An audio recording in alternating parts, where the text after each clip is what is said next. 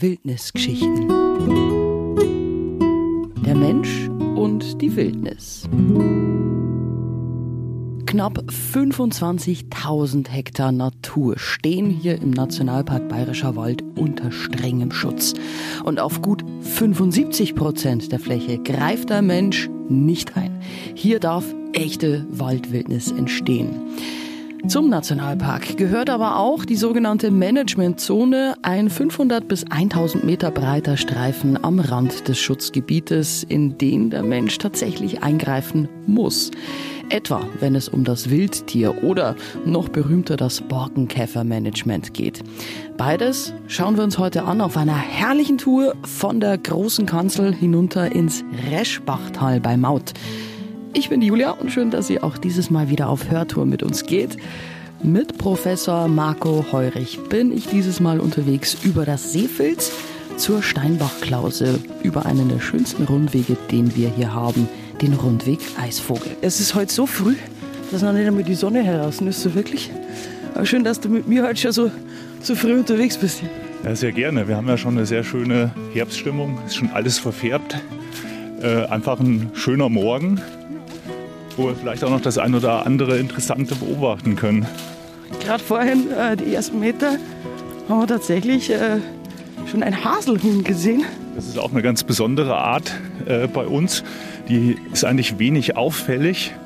Äh, man sieht sie meistens nur wegfliegen, wenn man im Wald unterwegs ist, aber es ist eine ganz besondere Art, die auch in anderen Gebieten kaum noch vorkommt. Also da ist der Bayerische Wald, Böhmerwald ein wichtiges Rückzugsgebiet und wir sind auch ganz stolz drauf, dass die Art hier überlebt hat und auch gut leben kann. Wir gehen ja jetzt in Richtung äh, Reschbachtal runter. Und hier ist ja auch ein typischer Lebensraum eigentlich für die Art. Genau, Bergmischwald ist äh, typisch, aber auch die Störungsflächen, da hilft also auch der Borkenkäfer dazu, dass die Art äh, heterogene Waldstrukturen kriegt, auch mit Laubholz. Und das ist genau das, äh, was sie brauchen, die Haselhühner. Auf jeden Fall schöne Tiere und schön sie dann wirklich mal auch in freier Wildbahn sehen zu können. Aber es wird heute nicht nur ums Haselhuhn gehen. Wir wollen in dieser Folge ein bisschen beleuchten, wo müssen wir als Nationalpark in die Natur eingreifen, wo haben wir den Auftrag einzugreifen und wo dürfen wir Gott sei Dank der Natur völlig freien Raum geben. Ja, du bist ja bei uns eigentlich genau für das Thema zuständig. Vielleicht erklärst du mal unseren Hörern noch, was du hier bei uns im Nationalpark machst. Ja, ich bin im Nationalpark zuständig, äh, sagen wir mal, für die äh, Wildtiere. Und da machen wir vor allem Wildtiermonitoring. Das heißt, wir schauen, wie sich die Bestände entwickeln, äh, unter anderem beim Luchs, beim Wolf als Neuzugang, aber auch beim Schalenwild, beim Fischotter, beim Biber, sodass wir wissen, was in den Nationalparkwäldern vor sich geht. Und äh, wir sind auch noch zuständig für das Management der großen Beutegreifer also Luchs und Wolf. Und wir sind zuständig für die Tierfreigelände. Das heißt auch die ganzen Tiere, die in unserer Obhut sind und die einen wichtigen Bildungsauftrag haben. Okay, dann lass uns mal auf das Thema äh, langsam aufdröseln. Du hast schon gesagt, Wildtiermonitoring. Ihr schaut, was bei uns im Nationalpark unterwegs ist an Tieren. Ähm, wie, wie untersuchst du das? Weil du kannst ja nicht rausgehen und äh, garantiert Tiere sehen und die dann einfach durchzählen. Ja, das stellt man sich so vor. Man setzt sich auf den Hochsitz oder irgendwo auf die Lauer und dann zählt man die Tiere, die vorbeikommen. Äh, das ist aber bei so einer Fläche von 250 Quadratkilometer oder 25.000 Hektar unmöglich. Nicht möglich. Und da haben wir verschiedene Methoden, die wir da einsetzen. Da ist eine wichtige Methode sicherlich sind die Fotofallen. Das heißt, die werden systematisch im Gebiet verteilt und mit diesen Kameras, das sind unsere Augen im Wald, äh, sehen wir, was im Nationalpark los ist und welche Tierarten vorkommen und auch wie sich ihre Bestände entwickeln. Und dabei gibt es verschiedene Methoden. Das Monitoring mit Wildkameras, also Fotofallen, ist nur eine davon. Ja, eine wichtige Methode, äh, wo wir schwerpunktmäßig auch auf die Hinterlassenschaften der Tiere äh, es abgesehen haben. Das ist äh, ein genetisches Monitoring. Wird, glaube ich, ganz berühmtes Beispiel bei den Auerhühnern gemacht, gell? Bei den Auerhühnern gemacht, aber wir haben das auch bei den Hirschen gemacht, sodass wir großflächig die Losung gesammelt haben, um letztendlich Hirsche zu zählen. mit genetischen Methoden. Das heißt, wir können aus der Losung halt feststellen, um welchen Hirsch es sich handelt. Und dann gibt es feine statistische Methoden, um dann auszurechnen, wie viele Tiere wo sind. Krass. Wie viel Rothirsch ist aktuell unterwegs? Ja, so im Nationalparkgebiet selbst äh, so um die 500 Tiere. Das ist halt tatsächlich, und das zeigen uns auch die Fotofallen, sind die Rothirsche die häufigste große Tierart im Nationalpark. Die im Randbereich des Nationalparks tatsächlich auch gemanagt werden müssen. Wie genau das funktioniert, hören wir etwas später dann noch. Zunächst haben wir nach einer rund dreiviertel Stunde unser erstes Etappenziel für heute erreicht, die Steinbachklause. Und hier ist ein wahrer Baumeister der Natur im Einsatz. Ah, das ging jetzt aber schnell, Marco. Wir sind jetzt tatsächlich schon an der Steinbachklause. Diese alte Triftsperre hier, die mittlerweile nicht mehr der Mensch absperrt, sondern der Biber. ja, das ist schon der Wahnsinn. Also er ist jetzt wieder richtig aktiv. Die letzten Jahre war hier nicht so viel Biber. Da hat man schon gedacht, warum haben wir diesen Steg hier gebaut? Der war dann im Trockenen, aber jetzt hat er wieder frisch gestaut. Die Klause hat jetzt richtig viel Wasser und auch am Steinbach entlang sind neue Dämme entstanden. Und jetzt sieht man, dass der Steg, den wir gebaut haben, dass der wichtig ist, weil wir würden nicht mehr trockenen Fußes auf die andere Seite kommen. Selbst mit Gummistiefel wäre es hier schwierig. Und soweit ich weiß, musste der Steg vor ein paar Jahren ja auch schon mal verlegt werden, weil der Biber hier so aktiv war. Ja, der Biber hat dann an den Steg gebaut und hat den Steg genutzt, quasi um seinen Damm zu bauen. Mhm. Quasi als Stauhilfe und dann. genau. Ja, und das ist ja auch ein Teil unseres Biber-Managements. Der Biber hat im Nationalpark äh, Vorfahrt. Das heißt, wenn irgendwo was überstaut wird, dann muss die menschliche Infrastruktur sich anpassen. Also wie jetzt hier bei dem Wanderweg. Wir gehen jetzt nicht hin und reißen den Damm vom Biber weg, sondern wir bauen einen Steg, dass Mensch und Natur im Nationalpark dann in Einklang sind, dass man zum einen den Biber und die Steinbachklause erleben kann, aber auch, dass der Biber hier ungestört leben kann. Man sieht jetzt da hinten ist die Burg. Da hat er schon quasi an so einem Fichtenstumpf die ganzen Äste aufgebaut und fängt auch an. Da geht jetzt so ein so ein Pfad hoch, also so eine richtige kleine Autobahn. Da bringt er natürlich dann das ganze, den ganzen Schlamm und Steine hoch, um seine Burg für den Winter festzumachen. Das ist aber ein Erdbau dann quasi. Also er ist jetzt nicht direkt. Äh das ist ein Erdbau. Also das ist halt quasi die häufigste Art, dass quasi der einfach am Ufer einen Gang gräbt. Und dann am Ende des Gangs legt er einen Kessel an, wo dann die ganze Familie Platz hat. Und äh, da das meistens dann nicht stabil ist, weil es zu äh, oberflächennah ist, äh, legt er dann Äste oben drauf und eben dichtet die dann wieder mit Erde ab. Und das Geschickte daran ist, dass er sich da natürlich vor seinen Fressfeinden äh, schützen will, mhm. weil der Ausgang von der Biberburg, der ist natürlich unter Wasser. Das heißt, äh, wenn jetzt irgendwelche Feinde vom Biber kommen, dann können die nicht äh, in seine Wohnung vordringen. Trotzdem ist er sehr gefährdet. Also wir sehen das momentan auch. 10 Prozent der Risse, die wir gefunden haben oder beziehungsweise der Losungen, die wir analysiert haben, äh, von den Wölfen, waren Biber. Was? Echt? Also Wölfe jagen Biber. Hätte ich jetzt nicht erwartet. So ein Biber ist natürlich ein super Braten, weil das glaubt man gar nicht. Der Biber ist wesentlich schwerer als ein Reh. Echt? Das ist bei uns quasi äh, eine der Big Five Arten. Da ist natürlich der Hirsch als große Art. Wir haben das Wildschwein. Dann kommt natürlich Wolf, Luchs, aber vom Gewicht her auch schon der Biber, die 35 und mehr Kilo wiegen. So ein Reh hat beispielsweise nur 25. Und mit etwas Glück kann man die Biberfamilie hier an der Steinbachklause auch beobachten, gerade jetzt im Herbst. Um diese Jahreszeit sind sie am aktivsten, weil sie, wie gehört, nicht nur ihre Biberburg winterfest machen, sondern sich auch entsprechende Nahrungsvorräte anlegen. Das können Sie hier an der Steinbachklause auch völlig ungestört tun. Anders sieht es wieder im Randbereich bzw. in der Managementzone des Nationalparks aus. Hier muss der Biber teilweise gemanagt werden. Also in der Naturzone gilt, das sind ja 75 Prozent der Nationalparkfläche, gilt Natur Natur sein lassen. Da hat der Biber in jedem Fall Vorrang. Äh, schwieriger wird es im Randbereich vom Nationalpark. Da gibt es zum Teil E-Kraftwerke, da gibt es Kläranlagen, da gibt es auch teilweise Häuser, die im Bachgrund stehen. Und wenn da der Biber natürlich jetzt den äh, Durchfluss der Kläranlage verstaut oder äh, zubaut oder direkt einen Damm davor baut, sodass nicht mehr, die Abwässer nicht mehr abfließen können, äh, dann muss natürlich dann auch wieder eingegriffen werden und dann wird der Damm letztendlich entfernt. Und der Biber wahrscheinlich umgesiedelt, oder? Ja gut, man versucht erstmal den Biber zu ärgern. Dann gibt es verschiedene Möglichkeiten. Zum Beispiel, dass man Rohre einbaut, sodass der Biber, der Biber hat immer so einen Baureflex, wenn es plätschert. Also wenn es an seinem Damm plätschert, dann fängt er da an zu bauen. Und wenn man dieses Plätschern stoppt, dann baut er nicht mehr weiter. Das heißt, man kann diesen Damm abtragen und bringt dann quasi so ein Entwässerungsrohr, schießt mal durch den Damm durch und dann fließt das Wasser einfach ab, ohne zu plätschern. Und dann baut er nicht weiter. Es kann aber auch sein, gerade im Randbereich, wenn der Biber dann mehrfach solche Dammbauten macht, wo dann auch die ganzen Maßnahmen nicht helfen, da ist natürlich dann die untere Naturschutzbehörde gefragt und das kann tatsächlich auch bis hin zur Entnahme des Bibers führen.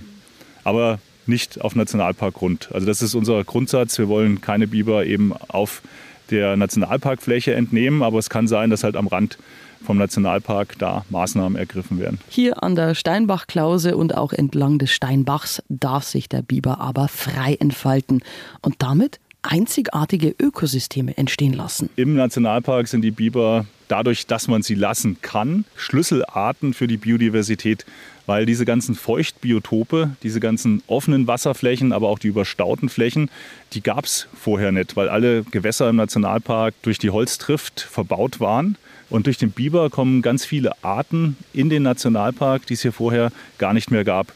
Das ist zum Beispiel die Bekassine, die wir festgestellt haben, Wasservögel, bis hin zum Schwarzstorch, der das natürlich als Nahrungsgewässer nutzt. Und wir hatten in den letzten Jahren sogar schon die ersten Sichtungen von Kranichen im Nationalparkgebiet, da wo der Biber die größten Teiche bislang angelegt hat. Tolle Art.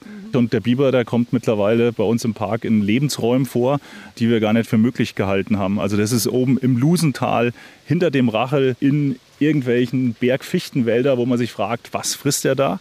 Aber oft äh, ist das eine Synergie zwischen Borkenkäfer und Biber.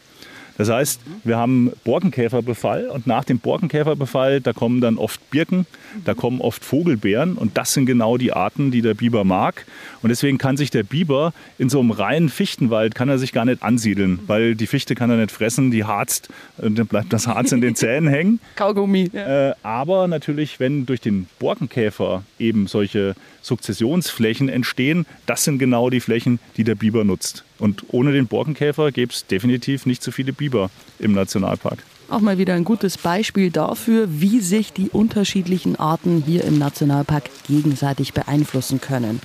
Marco und ich wollen jetzt langsam weiter. Entlang des Steinbachs geht's weiter auf dem Rundweg Eisvogel in Richtung Reschbachtal hinunter. Und dabei kommen wir auch durch ein Wildschutzgebiet. Hier in diesem Bereich wird ebenfalls gemanagt. Der Bestand der Rothirsche, das ist schon angesprochen, aktuell über 500 Tiere im Park unterwegs, muss reguliert werden. Warum? Ja, da gibt es äh, verschiedene Gründe. Zum einen, weil die ganze Zeit der natürliche Prädator, eben der Wolf, gefehlt hat. Mhm. Und wir sehen jetzt schon, dass ungefähr 75 Prozent der Beutetiere äh, unserer Wölfe, die hier im System leben, äh, Rotwild mhm. sind. Das heißt, der hat bislang gefehlt, aber er kommt jetzt zurück. Und ohne diesen Wolf äh, wird sich halt die Rothirschpopulation, die würde halt stark ansteigen. Und das Problem ist dann, dass die Hirsche gerade im Winter, wenn wir viel Schnee haben, auch aus dem Nationalpark rausgehen würden. Weil die natürlichen Überwinterungsgebiete vom Rotwild, die würden ja weiter draußen Richtung Elsental, Richtung Donau liegen. Und früher ist das Rotwild auch in diese natürlichen Überwinterungsgebiete, wo es weniger Schnee hat, gezogen. Und was man vielleicht auch erklären muss, in Bayern gibt es sogenannte Rotwildbezirke. Nur in denen ist es quasi dem Rotwild gestattet zu leben. Genau, und äh, dummerweise für den Rothirsch hört dieses Rotwildgebiet mehr oder weniger an der Nationalparkgrenze auf. Das heißt, Rotwild, das die Schutzgebiete verlässt, und auch noch einige Privatjagdreviere gehören auch noch zum Rotwildgebiet. Aber wenn Rotwild da rausgeht und rauszieht, muss es erlegt werden. Und das ist halt äh, auch ein wichtiger Grund, weil wir gesetzlich einfach dazu verpflichtet sind.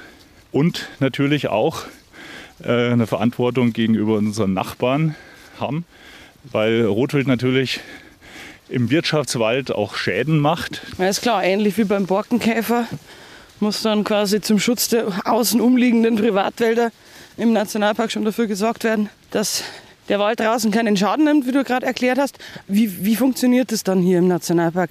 Es wird vor allen Dingen dann im Winter äh, gemanagt. Genau, ich meine, zum einen sind wir an die Jagdzeiten, wie überall in Bayern, gebunden. Das heißt, die Jagd ist schwerpunktmäßig im Herbst und Frühwinter.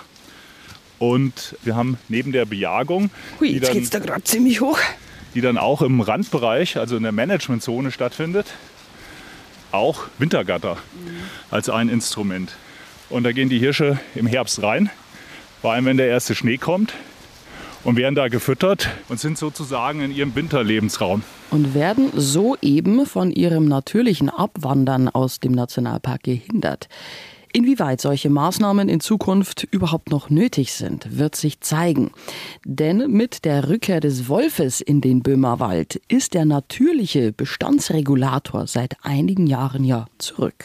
Genau das ist die spannende Frage, die wir gerade in einem Interreg-Projekt äh, zusammen mit den Kollegen vom Nationalpark Schumacher untersuchen. Da setzen wir dann auch eben diese Methoden ein. Zum einen die äh, Fotofallen, um zu sehen, wie viele Hirsche sind denn überhaupt im Gebiet. Und wir setzen noch eine andere Technologie ein, das ist äh, die Telemetrie. Das heißt, Was heißt die Tiere werden mit Halsbändern ausgestattet. Und das sind wie kleine Navigationssysteme. Das heißt, da ist ein GPS-Empfänger drauf und der sagt uns, wo sich das Tier aufhält und auch, was das Tier macht. Also ihr könnt da via GPS die Tiere direkt im Gelände orten. Wir, wir können die orten mit Antenne, so wie man das aus dem Fernsehen kennt. Äh, aber heutzutage macht man das per App und auf der sehen wir, wo sich die Tiere gerade aufhalten und auch, was sie machen. Und auch verändert sich das Verhalten mit der Rückkehr des Wolfes. Gut, wir haben jetzt das Projekt jetzt erst gestartet. In drei Jahren wissen wir mehr. Und das heißt dann letztendlich vielleicht auch, dass wir uns auch Schritt für Schritt aus dem Management der Beutetiere dann auch zurückziehen können. Was für uns als Nationalpark und natürlich auch im Sinne des Naturschutzes das Beste wäre, dass sich die Natur selbst reguliert und der Mensch nicht mehr eingreifen muss. Noch wird aber gemanagt, auch hier im Reschbachtal, das wir inzwischen erreicht haben. An der kleinen Brücke über den Steinbach trennen sich die Wege von Marco und mir. Ich verlasse den herrlichen Rundweg Eisvogel und biege links ab in Richtung oberes Reschbachtal.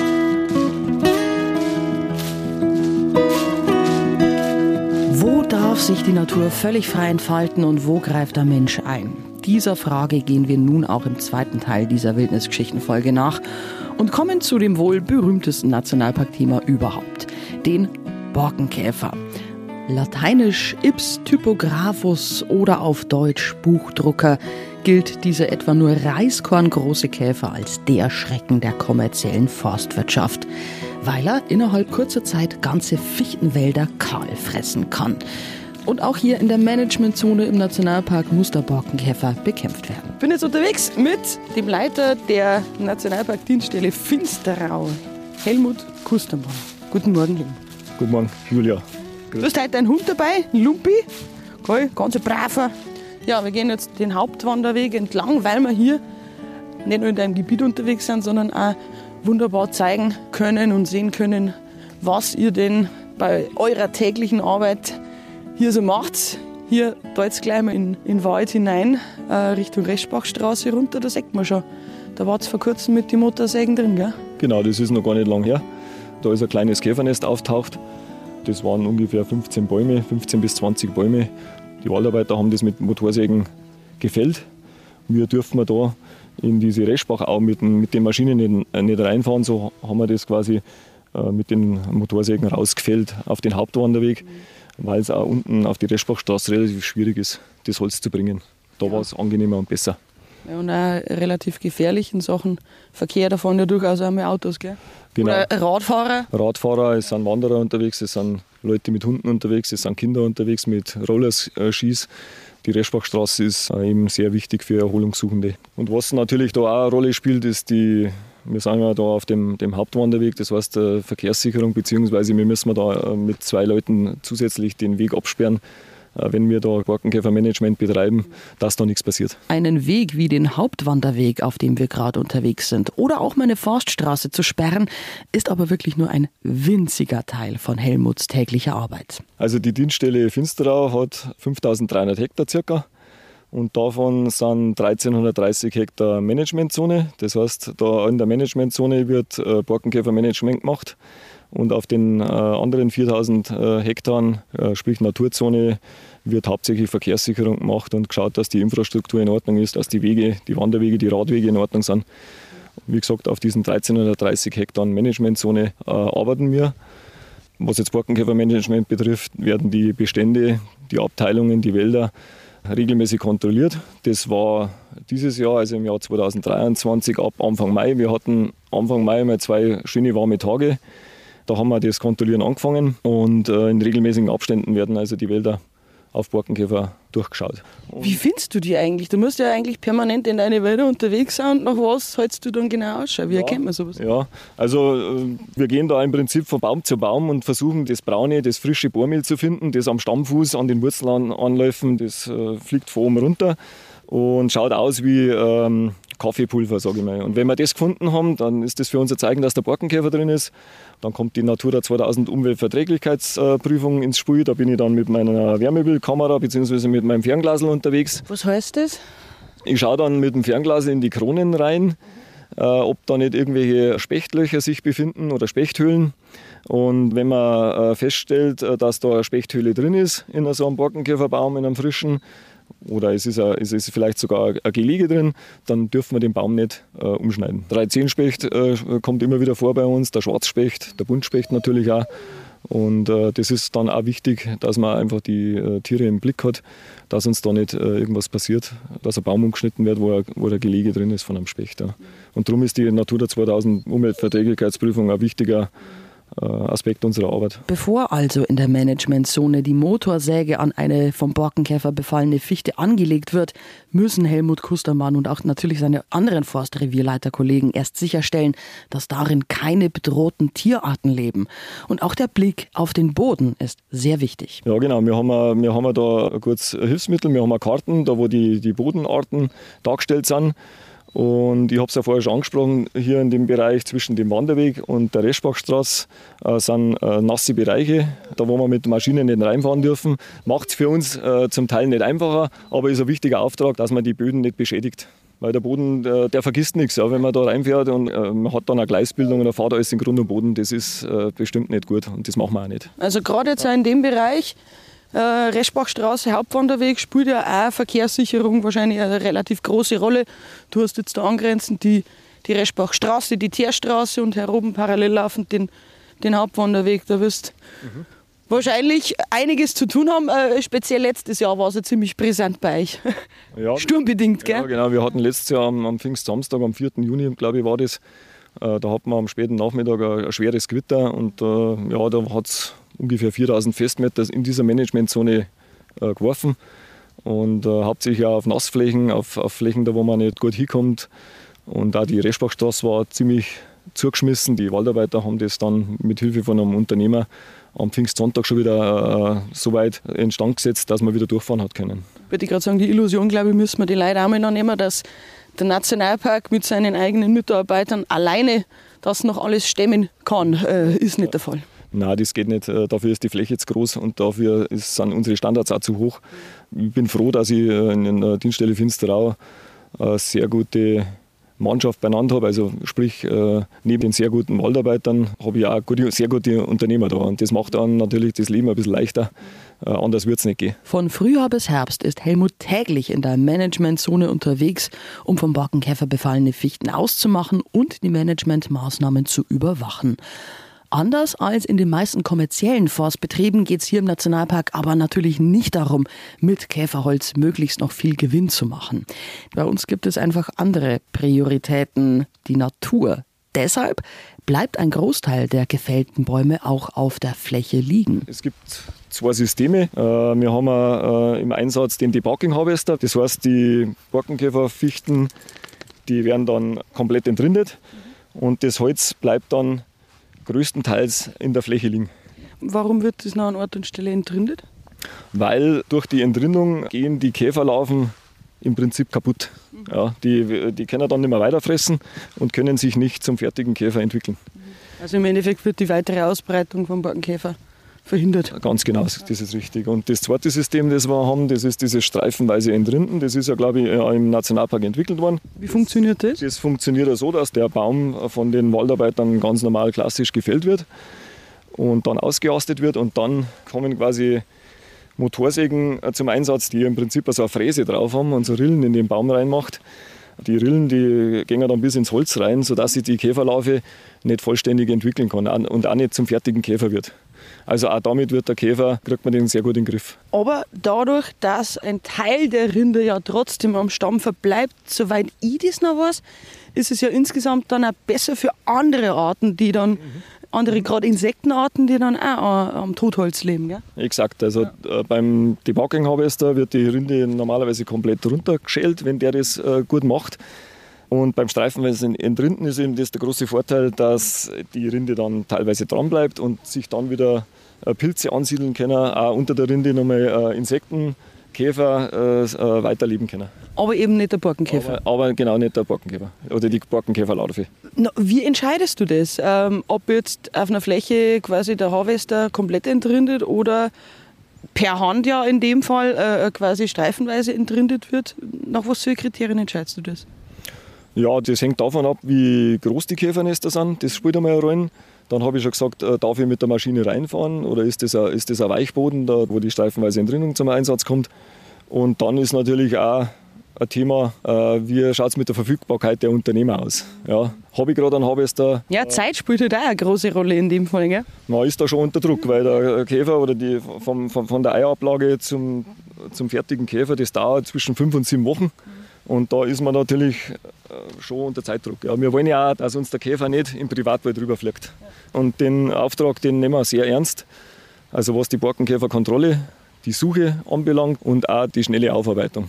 Also die klassische Aufarbeitung mit Motorsägen und das Holz rausfahren an die Waldstraße und dann ins Sägewerk, als auch das streifenweise in Rinden, das Debacken, das hat sehr gut funktioniert in meinen Augen. Ah, super. Da sagt man das jetzt gut, ja? Da sagt man das ganz gut.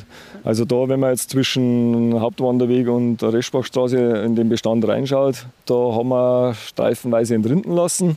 Da sieht man auch einen Wurzelteller hinten vom, vom letztjährigen Windwurf. Ja, das schafft wieder Strukturen. Da geht der Zaunkönig rein und, legt sein, äh, und baut sein Nest rein zum Beispiel. Mhm. Und äh, was auch noch eine Rolle spielt, du siehst, ein Stamm ist so halb, halb im Wasser. Ja. Da gibt es einen ganz einen seltenen Käfer, den Titilus.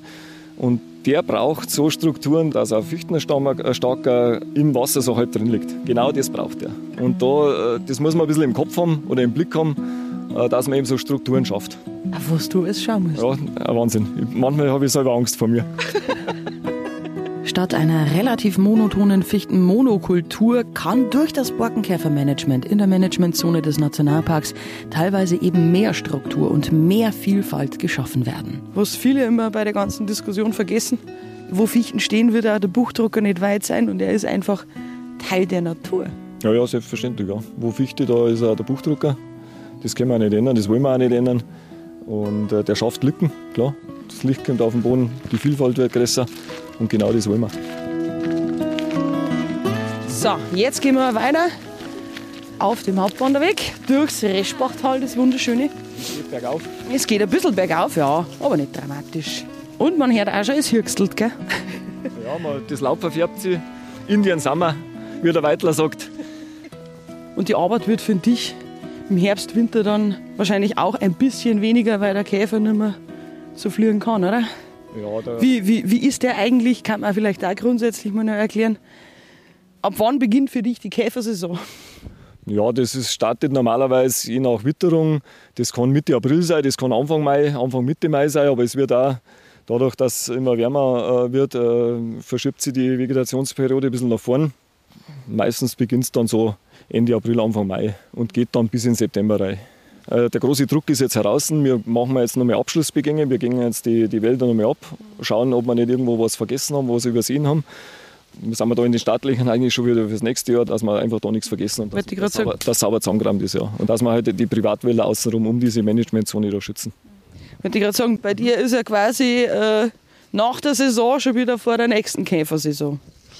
Ja, wir haben jetzt zum Beispiel nur eine kleine Durchforstung gemacht als Vorbereitung für die nächsten Jahre. Das heißt, wir haben im oberen Reschbachtal äh, mit dem Harvester ein bisschen durchforstet, das heißt Mischbaumarten freigestellt. Da waren relativ viel, viele Buchen drin. Dann haben wir noch die eine oder andere Rückegasse, wir haben das, die Erschließung noch ein bisschen ergänzt und wir haben auch noch einen Rückgeweg ein bisschen aufschottern lassen, äh, weil ich denke, da, da kommt nächstes Jahr der Käfer daher, da wird es interessant werden. Das sind Fichten, mehr oder weniger Fichtenreinbestände.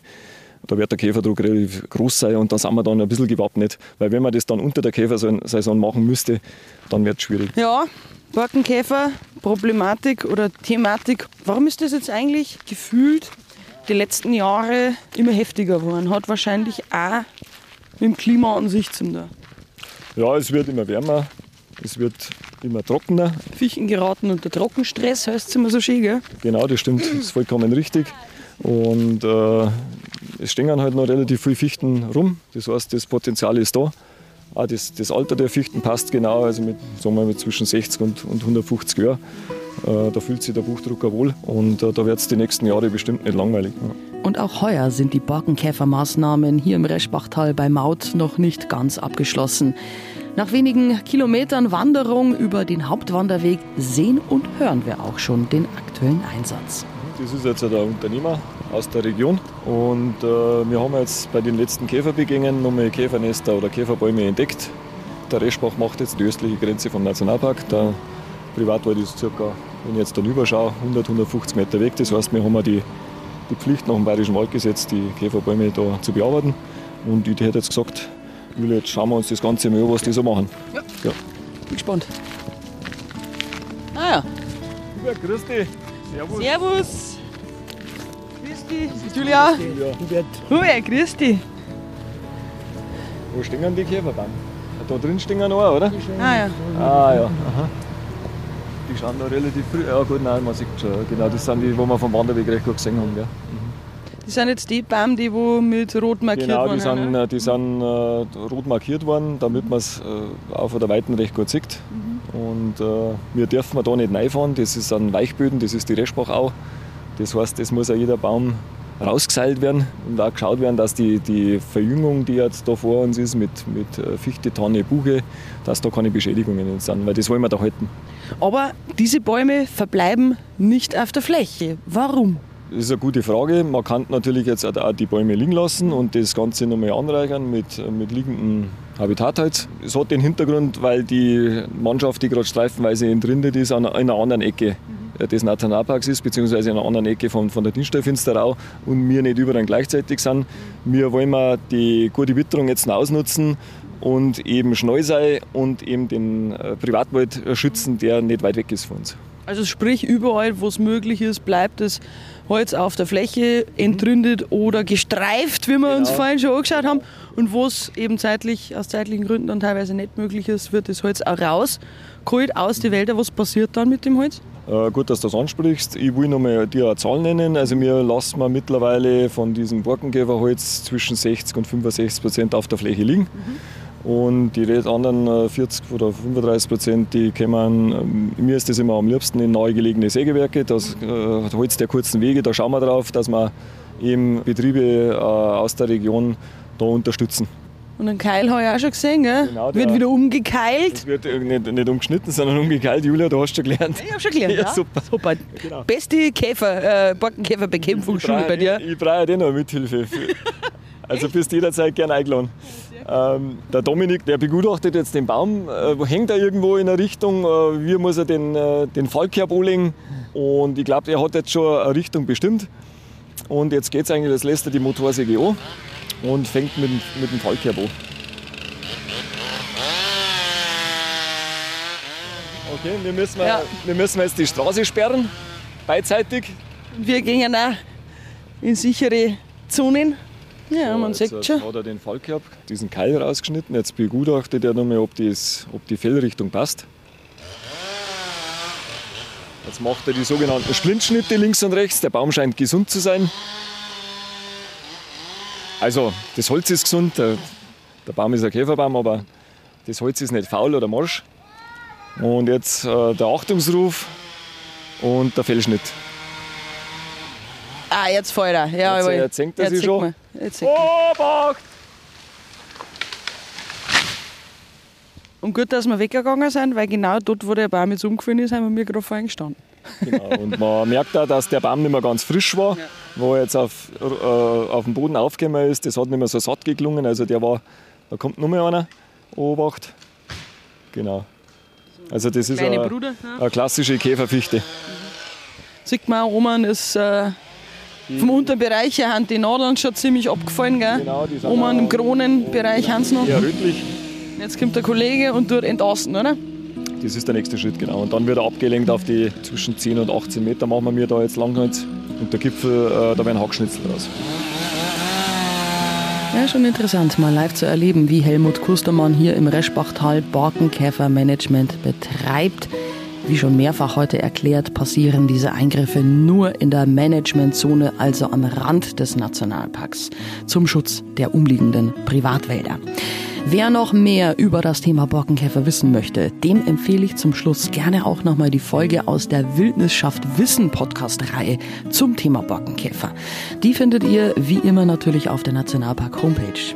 Ich sage für dieses Mal Servus und freue mich schon auf die nächste Hörwanderung mit euch durch den Nationalpark Bayerischer Wald. Alle Folgen der Wildnisgeschichten gibt es auch bei Spotify und auf der Homepage des Nationalparks Bayerischer Wald.